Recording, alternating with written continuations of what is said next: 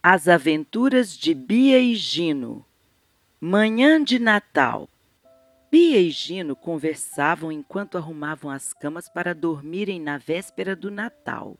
Estavam ansiosos pela manhã seguinte. Sempre encontravam algum presente na beira da cama nas manhãs de Natal. O que será que encontrariam dessa vez? Este ano eu queria ganhar mesmo era um coelho, disse Gino. Ah, pois eu estou sonhando é com aquela Barbie passeio com o cachorrinho que vi na internet.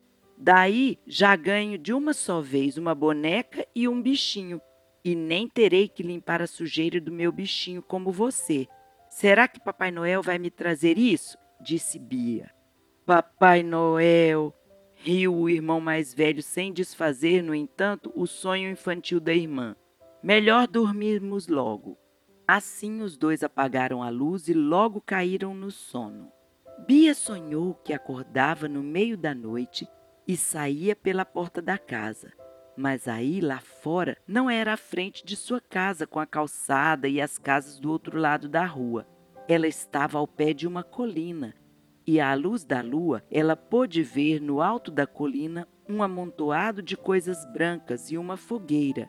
Em seu sonho, Bia andou até lá para ver o que era. Descobriu ser um pequeno grupo de homens que se esquentava à beira da fogueira, enquanto vigiavam um punhado de ovelhas. De repente, o céu ficou claro, quase como se fosse de dia, mas com um clarão diferente. Aí Bia percebeu que a luz vinha de centenas de seres que voavam, enchendo todo o céu. Então ela ouviu a voz de um deles que falava aos pastores, que assustados haviam caído no chão. A voz dizia para eles não ficarem assustados, que estavam ali para trazer uma notícia maravilhosa que eles e todas as pessoas do mundo iriam gostar muito. Curiosa, Bia deu uns passos à frente para ouvir melhor, pois uma ovelha estava balindo perto de onde ela estava. Ela ouviu o anjo explicando onde os pastores poderiam encontrar um bebê que havia acabado de nascer. E ele disse que aquele bebê era especial. Era o Filho de Deus enviado ao mundo para salvar as pessoas dos seus pecados, a fim de dar a elas o direito de se tornarem também filhas de Deus e poderem um dia morar no céu com ele. Quando aquela voz acabou de dar essa notícia, todos os seres brilhantes, meio que transparentes também, que voavam, começaram a cantar. Caramba, que som é esse? pensou Bia. Ela nunca havia ouvido um coral tão lindo assim. Mas também, para comemorar a chegada de um presente tão especial como esse, tem que ter música bonita mesmo.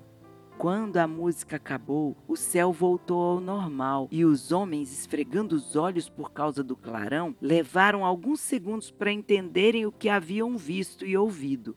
Logo estavam falando todos ao mesmo tempo, dizendo que precisavam procurar esse bebê. Saíram correndo, deixando as ovelhas na colina. Apesar de querer seguir aqueles homens e ver também o bebê, mesmo no sonho, Bia sabia que não podia sair sem falar com seus pais. Ela voltou para casa correndo então, não apenas para pedir permissão, mas também para contar a eles tudo o que viu e ouviu. Dessa parte para frente, o sonho de Bia não foi mais tão claro. No dia seguinte, fazendo um esforço, ela conseguiu se lembrar de umas imagens vagas dela brincando de pique-pega com as amigas no pátio da escola, de uma viagem que fez para a praia e do Papai Noel em seu carrossel trazendo sua Barbie passeio com o cachorrinho. Mas o que ficou marcado em seu coração e que ela não parava de falar o dia todo foi da primeira parte do sonho. Você ficou impressionada mesmo com esse sonho, não é, Bia? Disse a mãe após as crianças terem aberto os tão esperados presentes de Natal e terem agradecido aos pais por eles. Sim, mamãe. Fiquei muito feliz com o presente que recebi hoje, mas fiquei mais contente ainda com o presente de Deus ao mundo, Jesus. Hoje cedo, quando acordei com o som dos sinos daquela igreja aqui de perto de casa, e antes de abrir meu presente, corri para ler a história completa que é contada em Lucas 2. Foi tão emocionante ter visto no sonho os anjos e os pastores. Como deve ter sido ver Jesus de verdade, o Filho de Deus. Deve ter sido emocionante mesmo, filha. Que tal tentarmos cantar pelo menos um pouco parecido com o coral dos anjos que você ouviu? A família então toda começou a cantar junta todos os hinos e cânticos de Natal que sabiam.